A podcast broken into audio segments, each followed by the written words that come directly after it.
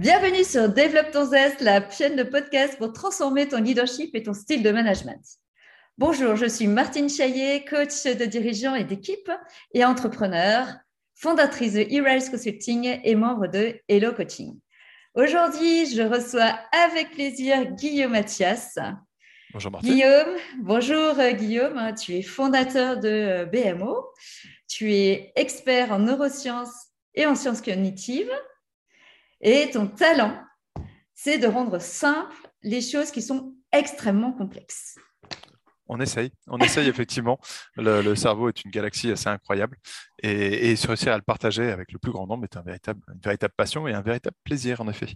Aujourd'hui, euh, nous allons aborder le, sujet de, rétention des talents. Hein. c'est un grand sujet aujourd'hui, c'est euh, comment faire pour euh, retenir mes talents. Voilà, sous le, quelque part hein, euh, sous l'angle euh, des neurosciences hein, et des sciences cognitives, puisque c'est quand même euh, ta spécialité, ton expertise. donc, effectivement, j'ai beaucoup de managers aujourd'hui qui me disent Je ne sais pas comment retenir les talents, je ne sais pas ce que je fais bien, pas bien, mais j'ai beaucoup de turnover, je ne sais pas comment m'y prendre. Effectivement, ce sera avec, avec, grand plaisir. Et, c'est intéressant, tu vois, tu, viens déjà de citer des, des grandes questions de fond ou des grands états de tension de fond en fait euh, euh, qu'il peut y avoir au sein des individus où, on a l'impression qu'on essaie de tout faire bien euh, de façon logique, de façon rationnelle, et, à un moment donné, on, est confronté dans la rencontre à l'autre et, dans l'engagement avec l'autre à une espèce de forme un peu irrationnelle. et pour le coup, ça, ça m'évoque directement là, quelque chose qu'on doit réussir à dépasser aujourd'hui. On a fondé tout notre 20e euh, siècle sur l'homo economicus, pardon, qui serait un acteur euh, socio-économique rationnel. Hmm. Ah, euh, sauf que à partir des années 80 à 90, on s'aperçoit que bah, cette fameuse rationalité, bah, elle a pris un peu du plomb dans l'aile quand même. au point où on en est venu à définir l'acteur socio-économique comme étant un acteur irrationnel. Et ça, notre cerveau, il n'aime pas, n'est-ce pas? C'est ça. Et puis une fois qu'on t'a dit, bah oui, non, on est des êtres irrationnels, allez, bonne chance, amuse-toi bien maintenant. bon, bah merci Guillaume. c'est ça. Voilà, bah, ça m'a fait plaisir, à bientôt. non, effectivement, ce qui devient intéressant, c'est l'énorme apport en fait des neurosciences et des sciences cognitives, euh, c'est de pouvoir dépasser euh, cette conception empirique euh, où on a essayé de conceptualiser, d'enfermer l'individu dans des cases, dans des rationalités, dans des, modes de fonctionnement qui seraient euh, quasi euh, généralisables à tous. Et si jamais ils n'étaient pas généralisables, on avait un outil, on profile, et puis on dit, bah, toi, quand tu es comme ça, tu agis comme ça, toi, quand tu es comme ça, tu agis comme ça. Mm. Histoire d'essayer de conserver, de tenir au maximum euh, cette rationalité de l'individu. Mais non, ça ne marche pas ça marche pas parce que l'être humain ne fonctionne pas comme ça. On n'est pas des machines qui seraient rationnelles. On est des êtres organiques euh, qui peuvent sembler irrationnels vis-à-vis des machines, mais qui ont été une irrationalité logique. Euh, ah, ça, ça, ça, me plaît. Je pense que ça va plaire aux managers. c'est ça. Et en fait, c'est d'essayer de comprendre cette logique-là. Il y a un terme que, que j'adore emprunter à Dan Ariely qui, dit, qui parle d'irrationalité prévisible. Euh, et effectivement, le caractère prévisible de cette irrationalité, c'est la logique du fonctionnement humain. Euh, et, je pense qu'aujourd'hui, on en arrive un petit peu à cette confrontation de tous nos outils. On se dit, mais zut, qu'est-ce que je dois faire? Pourtant, euh, si je prends le, parfait manager en 40 leçons, j'ai coché toutes les cases de la rationalité. et pourtant, ah, ça ne marche pas. Alors, qu'est-ce qui se passe? Et c'est là que le, alors, mon domaine, effectivement, c'est les neurosciences et les sciences cognitives appliquées. Mhm. Euh, mais ce sont des univers absolument gigantesques d'études. Déjà, l'univers des sciences cognitives est gigantesque, les neurosciences, je n'en parle même pas. La combinaison euh, des deux nous ouvre un univers absolument gigantesque. Moi, j'ai décidé de me concentrer durant 20 ans sur euh, un angle bien particulier, avec une phrase fondatrice de BMO qui dit que nous sommes des organismes vivants. Mmh bah, tout bête, mais le fait que ce soit du vivant, ça fait déjà qu'on n'est pas une machine. Doué de la faculté de mouvement. Le fait qu'on soit doué de la faculté de mouvement, c'est ce qui justifie même le fait qu'on ait une structure cérébrale. Si on n'était pas, mmh pas, doué du mouvement, on n'aurait pas une nécessité d'avoir un cerveau entre les deux oreilles. Qui, qui devons développer en permanence des stratégies adaptatives à des environnements en perpétuel changement. Donc en fait, mon domaine d'application, c'est de comprendre comment un individu s'adapte à son environnement. Mmh. Et pour s'adapter à un environnement, la première chose à faire, euh, eh c'est déjà de percevoir l'environnement, de pouvoir comprendre et traduire les flux de perception, pour ensuite développer effectivement des stratégies adaptatives. Ce qu'on entend par stratégie adaptative, hein, c'est euh, bah, déjà nos décisions. On en prend en mmh. moyenne 35 000 par jour, ça peut paraître énorme. Hein. Mais pourtant, c'est bien, bien le cas. Et puis, c'est l'adaptation physiologique, cognitive, le mode de pensée, euh, comportementale, verbale, émotionnelle. Donc tout ça, en fait, sont des résultants d'adaptation à nos environnements. Et en fait, ce qui nous manquait jusqu'à aujourd'hui, c'est qu'on ne savait pas ce qui se passait véritablement entre nos deux oreilles. Entre le moment où je perçois des éléments de mon environnement et le moment où je produis une réponse comportementale, ah, là, on avait un chaînon manquant. C'est l'énorme apport qu'ont pu amener aujourd'hui les neurosciences et les sciences cognitives, c'est que ce chaînon manquant, aujourd'hui, on le comprend parfaitement. On sait exactement comment le cerveau perçoit, comment il traite et comment il développe les stratégies adaptatives. C'est l'apport des neurosciences. Super, bon, bah, c'est exactement ça. C'est euh, est-ce que j'attends ou pas que mes talents partent ou restent? Ou qu'est-ce qu'est-ce qui fait, par exemple, que les gens euh, décident de partir, en fait hein, Puisqu'on est là sur la rétention des talents. Hein, qu'est-ce qui fait que mon talent, par exemple, euh, décide de partir? Une des explications, par exemple, vue des neurosciences.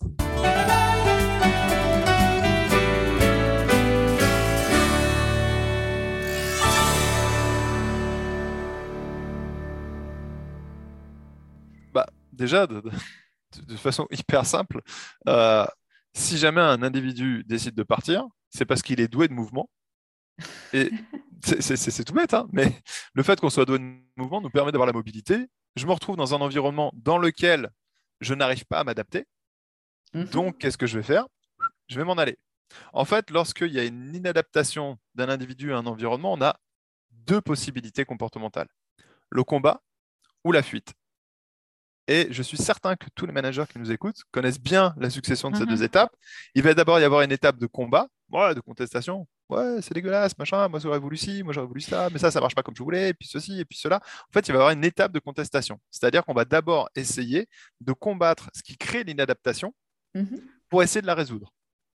Sauf que bah, il y a un cadre, une structure forte, il y a aussi une logique d'autorité hiérarchique. Euh, la, fameuse pub euh, de celui qui a gagné au loto et qui dit au revoir, au revoir, président. C'est quand même un environnement très particulier, donc on ne peut pas le sortir ça tous les quatre matins.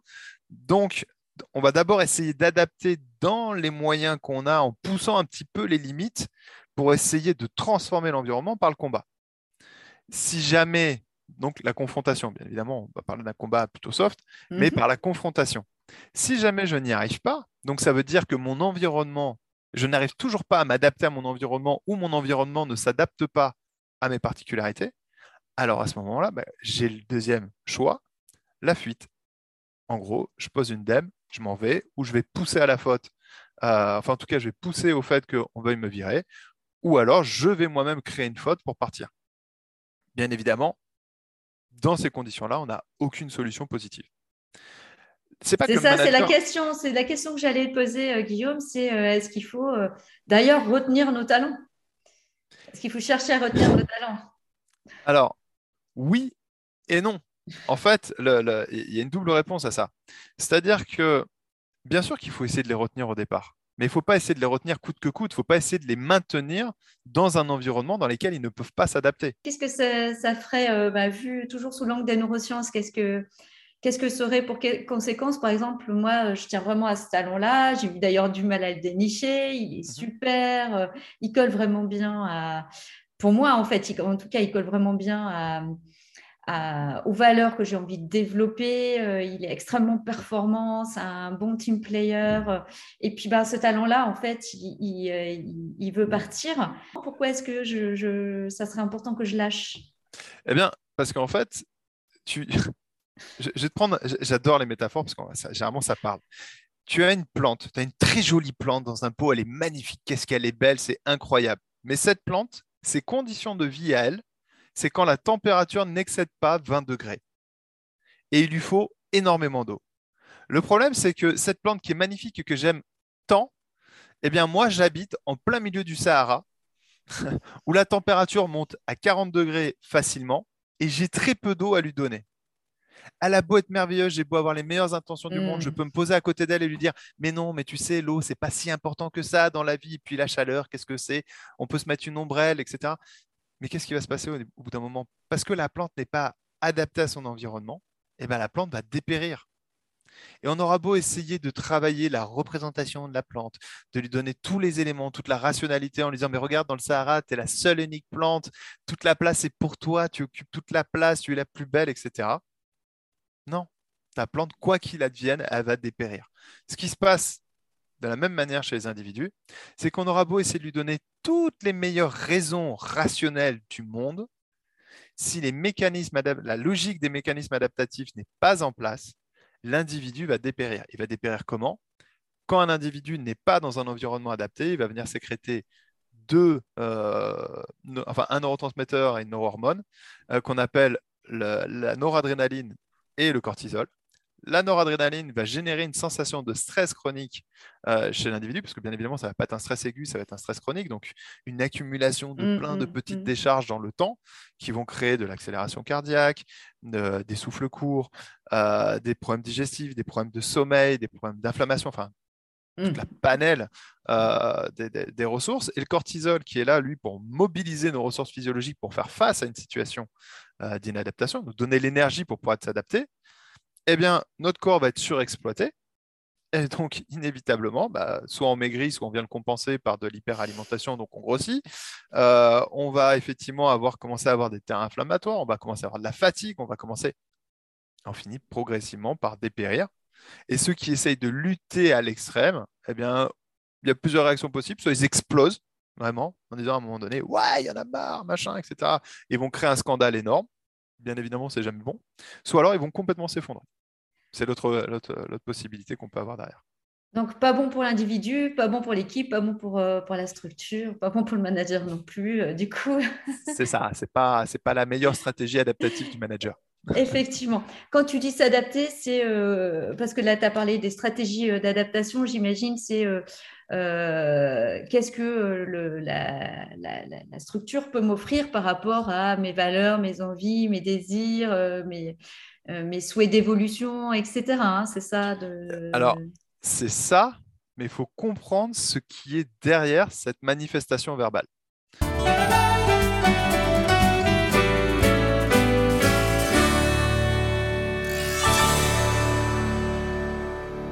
C'est-à-dire que mes souhaits, mes désirs, etc., ce sont des constructions de pensée, c'est ce qu'on appelle la part cognitive, et que l'on souhaiterait être rationnel.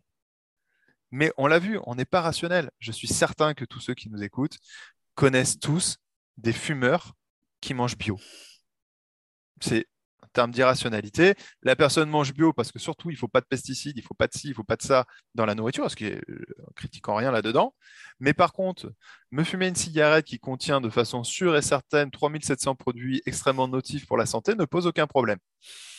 C'est totalement irrationnel comme comportement. Eh bien, en réalité, on est irrationnel de cette manière-là dans tout, en permanence. Pourquoi? Parce qu'on veut être rationnel d'un point de vue cognitif, mais comme je t'ai dit, nous sommes des organismes vivants. Le vivant ne répond pas à cette rationalité-là. Et donc, quand l'individu me dit, ben moi, ce que je veux, c'est euh, des amplitudes horaires euh, plus larges, je veux pouvoir mieux m'adapter au niveau de mon temps. Quand il me dit, euh, tiens, je, moi, ce que je veux, excuse-moi, ce salaire-là, vu mon niveau, etc., il ne me convient pas, je pourrais avoir mieux ailleurs. quand il dit, bah, j'ai pas assez d'écoute vis-à-vis de mon manager, de quoi il nous parle, en fait, en réalité? Qu'est-ce qui se joue dans notre cerveau? Parce que pour moi, tout ça, ce sont juste des, comment dire, des termes un peu violents, mais des prétextes. Mmh. ce sont des, des, des, stratégies en fait qu'on essaie de mettre en place pour aller chercher des déclencheurs beaucoup plus profonds. Notre cerveau, il va définir ces stratégies adaptatives. J'ai lâché tout à l'heure rapidement euh, un chiffre clé qui est nous, faisons, nous prenons à peu près 35 000 décisions en moyenne par jour. Ça veut dire que notre cerveau est 35 000 fois dans une journée euh, soumis à une hypothèse de choix entre plusieurs stratégies adaptatives possibles. 35 000, c'est colossal comme nombre. Énorme. ça. Et on n'a absolument pas la sensation de faire ça 35 000 fois dans la journée. Parce que euh, si on prend les chiffres de l'Icepeed Research en 2017, ils ont mené une étude qui nous a permis de pouvoir démontrer que 99,74% de nos décisions, donc de nos stratégies adaptatives, sont directement prises par notre cerveau sans même être portées à notre conscience. Alors, effectivement, aborder comme ça, ça peut être un peu angoissant au départ, parce qu'on prend conscience que 99,74% de nos déclencheurs adaptatifs échappent complètement à notre conscience, sont pilotés par notre cerveau, et nous, on n'a même pas notre mot à dire. On va essayer de se rassurer en se disant que bah, au moins, il m'en reste 0,26%. Dans ces 0,26%, c'est moi qui décide. Alors, euh, mais pas tout à fait. Depuis mars 2019, si je mets un sujet sous IRMF, euh, un IRMF, c'est un scanner qui nous permet de pouvoir observer l'activité cérébrale euh, en live, et que je soumets à un contexte décisionnel, eh bien, par simple observation de son activité cérébrale, on va être capable de pouvoir prédire la décision que va prendre le sujet jusqu'à 11 secondes avant que le sujet lui-même en ait conscience. Ça veut dire quoi dans les faits? Ça veut dire qu'en réalité, notre cerveau prend au départ 100% des décisions, avant même qu'on en ait conscience. Dans 0,26% des cas, ce dernier daigne bien, par son infinie bonté, nous en informer, mais uniquement dans 0,26% des cas. Et quand il daigne nous en informer, dans les 0,26% des cas, en revanche, je peux avoir ce qu'on appelle une boucle de rétroaction, c'est-à-dire que je peux inhiber, je peux aller à l'encontre, potentiellement, de la décision première de mon cerveau. Hmm. Donc il y a bien deux temps décisionnels. Le premier temps décisionnel qui va définir la stratégie adaptative, elle se joue en à peu près, ça dépend des contextes, ça peut aller de 40 millisecondes à peu près 230 millisecondes pour les plus longues. Donc, bien avant qu'on en ait conscience. Et ensuite, quand c'est porté à ma conscience, il va falloir plusieurs secondes. Et à ce moment-là, je peux aller à l'encontre de la décision de mon cerveau si la décision initiale n'est pas trop intense. Mais là, on commence à rentrer dans du détail. Typiquement, un exemple pour essayer de matérialiser un petit peu ça, vous, vous rentrez dans votre séjour, et là, sur la droite, hmm, il y a une boîte de chocolat. il faut quelques centaines de millisecondes, enfin quelques dizaines de millisecondes euh, pour notre cerveau pour se dire hum, du chocolat, cool, vas-y, croque-le. Et là, vous voyez la boîte de chocolat, d'un seul coup, vous dites non, c'est pas sérieux. Non. Je fais un régime cétogène. Je fais un régime, c'est ça, je fais un régime cétogène. Euh, c'est l'été, euh, les abdominaux sur la plage, le ventre, le machin, ceci. et donc, on se dit non. Mais on se dit non. Mmh. C'est-à-dire qu'on prend une deuxième décision à une première qui a été prise à mon insu. Je me dis non à moi-même, euh, enfin, je ne sais même plus si c'est je. c'est ça, exactement. Je me dis non à moi-même. C'est quand même bizarre. On est combien dans notre tête? C'est. Euh, eh bien, en fait, ce qui se passe, c'est que notre cerveau va prendre des décisions en dehors du champ de conscience. Et quand c'est porté à la conscience, je peux éventuellement revenir sur cette décision-là. Si le carré de chocolat qui me tentait, je me dis non, c'est pas sérieux, mais que cette première décision crée en moi un désir qui n'était pas trop fort, je vais être capable d'aller à l'encontre. Si en revanche, clairement, le chocolat, c'est mon péché mignon, ah, en plus, à ce moment-là, j'ai faim, et puis j'étais stressé, et puis j'en ai marre d'avoir tout le temps des contraintes et des machins et des ceci et des cela. Je vais d'abord me dire non, c'est pas sérieux, mais virez-moi la boîte de chocolat, vous n'avez pas été assez rapide. Allez, c'est pas un de plus qui. Voilà. Et je vais craquer, et je vais aller à l'encontre de la décision de mon cerveau. Enfin, je vais aller dans la direction de mon cerveau, je ne vais pas réussir à aller à l'encontre, justement. Hmm. Donc, il y a bien deux temps décisionnels. En fait, pourquoi, pourquoi on a ces états de tension? Eh bien, il faut savoir que notre cerveau perçoit à peu près 11 millions d'unités euh, d'informations perçues chaque seconde de notre environnement. Ces 11 millions vont rejoindre un énorme bain d'informations qui correspond à peu près à 400 milliards. Et de tout ce bain d'informations, il n'y en a que 2000 qui sont portés à ma conscience. Ces informations, donc 11 millions d'unités d'informations perçues, ces unités vont être combinées et il y en a à peu près 400 000 qui vont arriver dans le cœur de notre cerveau, on va faire très schématique, qu'on va appeler le système limbique. Et le système limbique se pose une question très simple. Il va se demander est-ce que ceci est bon ou pas pour moi? Mais il ne va pas le faire sur la rationalité. Le est-ce que ceci est bon ou pas pour moi répond à des millions d'années d'évolution de notre cerveau à travers le temps, qui démarrait bien avant d'ailleurs qu'on soit une, espèce considérée comme étant humaine, et qui devait répondre à trois grandes fonctions majeures. La première, c'est se nourrir. La logique, c'est de collecter de l'énergie. La deuxième, euh, c'est de survivre. Comme, pas être idiot, mais il euh, faut quand même une fonction qui nous amène à survivre. Et la troisième, à se reproduire, de quoi il n'y a pas d'évolution. C'est les trois grandes fonctions majeures de notre cerveau. Et donc, tout ce qu'on évalue répond en réalité à ces trois grandes fonctions. Hmm. Après, il y a plein de stratégies secondaires euh, qui, vont, qui vont en découler, mais c'est ces trois grandes fonctions. Et la logique, elle est là. En fonction de ces fonctions-là, mon cerveau va se dire, on va être un chouïa plus précis, le thalamus va orienter ensuite des réponses euh, entre c'est bon ou c'est pas bon pour moi. Si c'est pas bon pour moi, je vais produire ce qu'on appelle de la noradrénaline et le cortisol, ce dont on parlait tout à l'heure. La noradrénaline pour me préparer physiologiquement à faire face à ce qui n'est pas bon, soit par le mhm. combat, soit par la fuite. Et le cortisol pour me fournir de l'énergie, pour être capable de me mettre en mouvement et sortir de cette situation qui n'est pas adaptée pour moi, qui n'est pas bonne pour moi. Donc, je sors là, en fait, euh, sur notre sujet, je pars de la structure. Alors, c'est ça. Soit je pars de la structure, soit je vais le manager et je vais dire écoute, Coco, à un moment donné, il faut qu'on parle parce que là, ça ne va pas. Combat ou fuite. Mais maintenant, ok, c'est bien beau de déclencher de la noradrénaline pour préparer physiologiquement l'organisme. C'est bien beau de nous générer du cortisol pour nous amener les ressources nécessaires. C'est même super bien fait dans la nature. Mais qu'est-ce qui nous pousse réellement à sortir d'une situation dans laquelle on n'est pas adapté. Hmm. Qu'est-ce qui ferait euh, ben, là que je pars euh, de, la structure, justement, ou que je vais combattre euh? Exactement. En fait, c'est pas, ça ne sera jamais basé sur un fait logique. En fait, ça va se jouer sur une chose très simple qu'on peut comparer à la douleur. Qu'est-ce qui va faire que je suis obligé de respecter mon intégrité physique? Et qu'est-ce que c'est que la douleur? C'est une perception à laquelle je suis aversif. Je déteste, je ne supporte pas la sensation que ça crée en moi. Eh bien, en réalité, notre cerveau, lorsqu'on est dans une situation qui n'est pas adaptée à nous, donc qui n'est pas bonne pour nous, la libération de la noradrénaline dans le système nerveux central va nous déclencher une sensation qui nous est aversive. on n'aime pas la noradrénaline. Ah, c'est ça. Il faut qu'on se sente là. Noradrénaline libérée dans le système nerveux central, on déteste ça. Ça nous crée des conséquences physiologiques, donc un ressenti physiologique qu'on va appeler les émotions négatives. Hmm. En fonction de l'intensité de la libération de la noradrénaline et de sa durabilité dans le temps, on va appeler ça une frayeur, une peur, une angoisse, une anxiété, un tracas, un souci, et blablabla. Juste quelques clés sur ce qui va faire qu'un individu va se sentir inadapté à un environnement, donc du coup être en situation aversive. Euh, il y a des grands déclencheurs de production de noradrénaline. Dans ces grandes familles de déclencheurs, on va retrouver les risques d'intégrité physique, les risques d'intégrité psychologique, le sentiment de perte de contrôle, l'incertitude, l'imprévisibilité, euh, l'effort. C'est important la notion d'effort et, notre cerveau évalue l'effort sur un ratio qui est super important à comprendre, qui est ressources à fournir sur ressources disponibles. Par exemple, on va être beaucoup plus aversif à faire une tâche en fin de journée qui, implique, qui nous implique physiquement. Pourquoi? Non pas parce que la tâche a changé, mais parce que mes ressources physiologiques pour pouvoir faire physiquement la tâche ont diminué.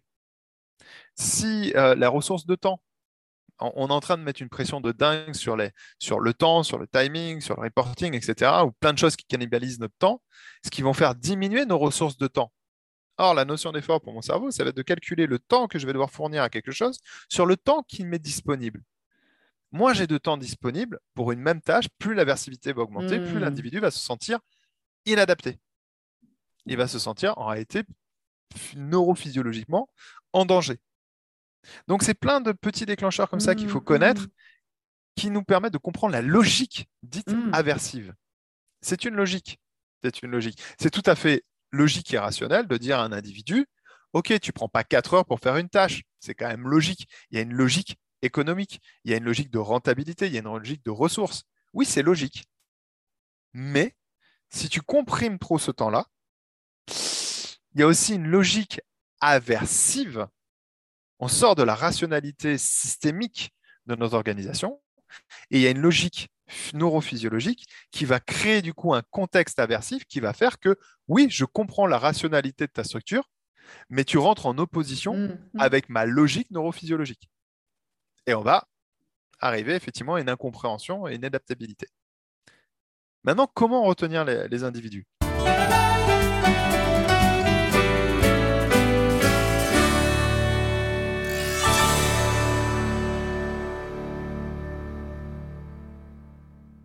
Pour retenir les individus, maintenant on a compris ce qui nous met en aversivité et ce qui va nous amener à se protéger. Mais maintenant, quand on reprend, on perçoit nos informations, 400 000 qui arrivent dans le thalamus, le thalamus se dit, OK, est-ce que ceci est bon, pas pour moi, mais quand quelque chose est bon pour nous, qu'est-ce qui se passe? Eh bien, le cerveau va nous récompenser. En fait, il va nous dire, hey, tu as trouvé quelque chose qui est bon, soit pour notre reproduction, soit pour notre survie, soit pour capitaliser de l'énergie pour se mettre en mouvement. Tiens, je te fais une récompense, je te lâche un shoot de dopamine. Et la dopamine va avoir pour conséquence physiologique de nous amener une sensation de plaisir. Cette sensation de plaisir, va être perçu, bah, bah, ce qui nous amenait la joie, hein, le plaisir, etc. Ah, Vous avez compris. on est dans les émotions positives. Exactement, dans les émotions positives cette fois-ci. Mais je pense que la nature, à un moment donné, s'est dit Ouh là là, mais attends, j'ai un bug là. Et je suis certain que le bug à laquelle, auquel la nature a dû se confronter, on, le vit tous, à minima deux fois dans l'année Noël et les anniversaires. Essayez de trouver un cadeau qui fait plaisir à quelqu'un qui possède déjà tout. Tout. Mais tout, tout dans l'absolu. Hein. Il a tout. Essaye maintenant d'arriver avec un cadeau là-dessus pour lui faire plaisir. Tu ne trouveras pas. Tu vas pas trouver. C'est impossible, d'un point de vue dopaminergique en tout cas. Et donc la nature s'est dit attends, attends, attends. J'ai intérêt à trouver quelque chose qui oblige mon individu à lever ses fesses le matin de son lit pour aller chercher des choses qui vont lui faire plaisir. Parce que si le matin dans son lit, il est en état de complétude absolue, il n'y a aucune raison qu'il bouge ses fesses. Ah Et donc la nature s'est dit tiens, j'ai une petite idée là. En fait, ce que je vais faire, c'est que vu que lorsqu'il trouve quelque chose qui est bon pour lui, il produit de la dopamine, donc ce sont des bonnes stratégies, eh bien en fait, je vais le mettre en tension addictive. C'est-à-dire que je vais faire en sorte que si jamais il n'a pas une concentration suffisante de dopamine dans le sang, il ressente comme un manque. Et comme, comme on a un manque, ça crée un état de tension. L'état de tension va créer le mouvement. Sans tension, pas de mouvement. Et donc, c'est ce qu'on appelle un mécanisme addictif, un état de manque. Nous sommes tous drogués. On est tous des drogués. Et, pas qu'un petit peu. nous allons tous chercher notre shoot. C'est ça. donc, être manager, c'est être dealer. On y reviendra. Et donc. je vais avoir des problèmes là, je crois. Fallait pas m'inviter. Alors, et donc, et donc, effectivement, ce qui est important, c'est de comprendre qu'est-ce qui nous met en tension, quels sont nos mécanismes addictifs?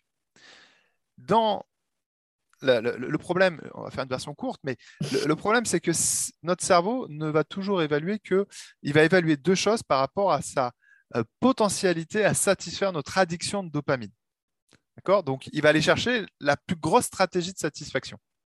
Oui, mais si on était bloqué dans ce système-là, on irait très vite trouver la stratégie la plus dopaminergique possible et on ne ferait plus que ça, exclusivement que ça. Et là, on est tous foutus. Donc là, la nature s'est dit, il faut que je trouve le moyen de lorsqu'un individu trouve une bonne stratégie dopaminergique, qui est quand même par ailleurs d'autres états de tension, qui l'oblige à lâcher cette stratégie-là pour aller satisfaire les autres. Donc, il a trouvé d'autres drogues, c'est ça? Exactement. En fait, on est accro à la dopamine, mais également à l'ocytocine, à la sérotonine et aux endorphines. Ce qui fait que lorsque je trouve une très bonne stratégie dopaminergique, eh bien, je vais, je vais aller mijoter pour aller prendre mon shoot. Donc, pour s'en rappeler, hein, c'est facile, on est tous des drogués, on a tous besoin de notre dose. Dose pour dopamine, donc le D de dopamine, le O d'ocytocine, le S de sérotonine et le E des endorphines. Et donc, lorsque je viens satisfaire le D de ma dose, de la dopamine, en attendant, j'ai l'ocytocine, la sérotonine et les endorphines qui se creusent en état de manque, qui vont m'obliger à lâcher ma stratégie dopaminergique pour aller me prendre des shoots d'ocytocine, etc., etc., etc. Bien évidemment, les environnements de déclenchement sont différents pour ceux de la dopamine, de l'ocytocine, de la sérotonine, des endorphines, ce qui nous oblige à changer régulièrement d'environnement et donc à optimiser initialement nos chances de survie, de collecte d'énergie, donc la nutrition, et de reproduction. Et c'est ce qui nous met en mouvement. Tout ce que nous faisons dans la vie, tout sans aucune exception, mais rien, même quand on se gratte l'oreille, en réalité c'est dopaminergique et oxytocinergique. Donc tout, tout, tout, tout sans exception. Du moment qu'il y a un mouvement, il y a une tension. Il y a une, il y a une tentative de réduction de l'état de tension, en fait. Et tout ce qui nous met en mouvement sont des stratégies de satisfaction addictive. C'est comme ça que notre cerveau évalue comment on va s'adapter à un environnement. C'est par réduction des états de tension interne, qu'on appelle des états homostasiques. Et c'est parfaitement logique.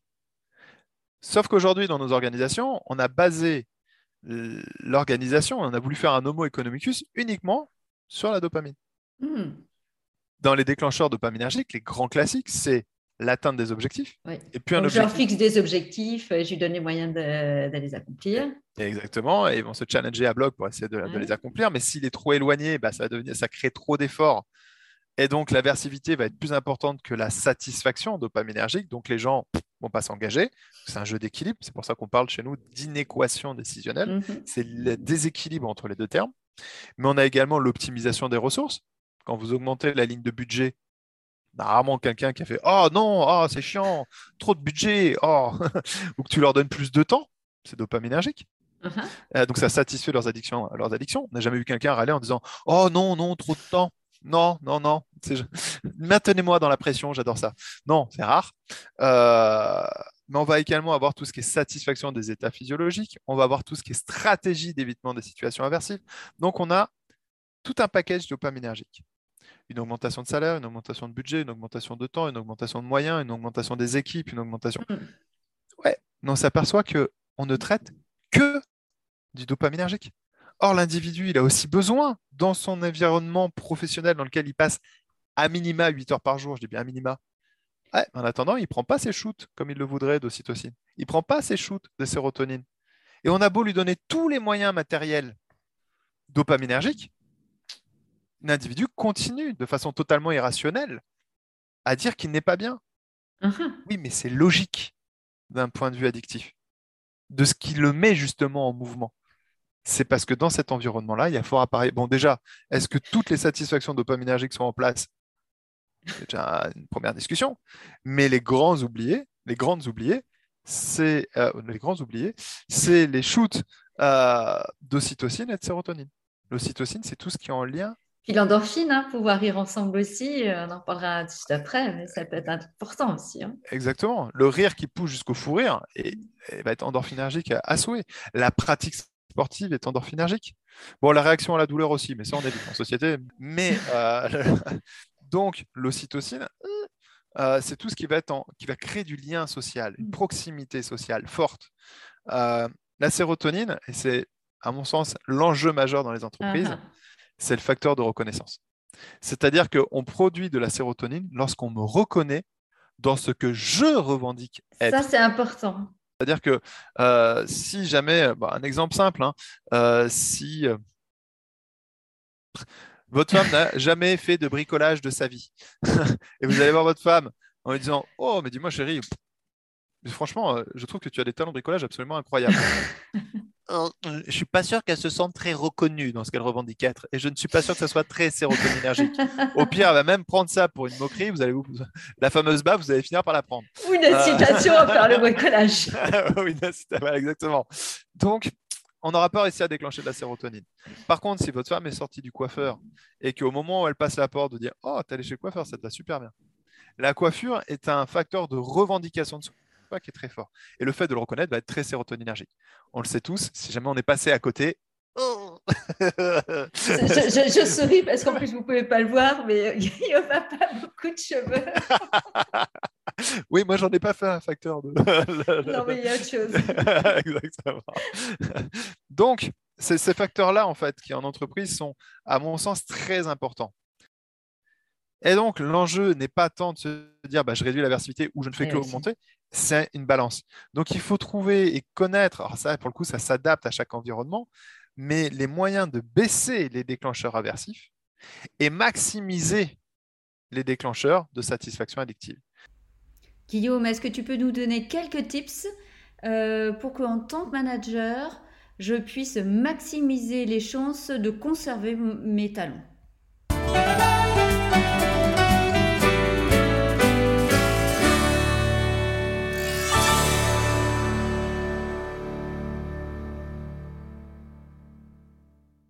Eh ben, majoritairement, ce que je peux constater dans les boîtes, c'est qu'on a poussé au max euh, des capacités, les facteurs dopaminergiques, les augmentations de salaire, les moyens techniques, les moyens de temps, etc. Ceux-là, on les a saturés à souhait. Euh, donc, c'est très difficile euh, de pouvoir jouer sur les facteurs dopaminergiques. En revanche, clairement, partout où je passe, partout où je fais des observations, les facteurs oxytocinergiques et sérotoninergiques sont totalement oubliés ou quasi totalement oubliés. C'est pas parce qu'on a mis un baby-foot qu'on va créer du lien social. Euh, c'est important parce qu'effectivement, ça peut être le, voilà, ça, peut être le, le, travers, on va dire, hein, euh, de, de, prévoir des salles de pause, des salles de massage, des choses comme ça. Mais c'est dopaminergique, c'est de l'optimisation de moyens. Voilà, c'est ça. En fait, c'est vécu comme un facteur euh, voilà. Et, c'est là qu'il y a un vrai enjeu. Et un conseil simple, demandez-vous en tant que manager, mais vraiment, ce qui est en train de revendiquer l'individu que vous avez en face de, vous, de lui-même.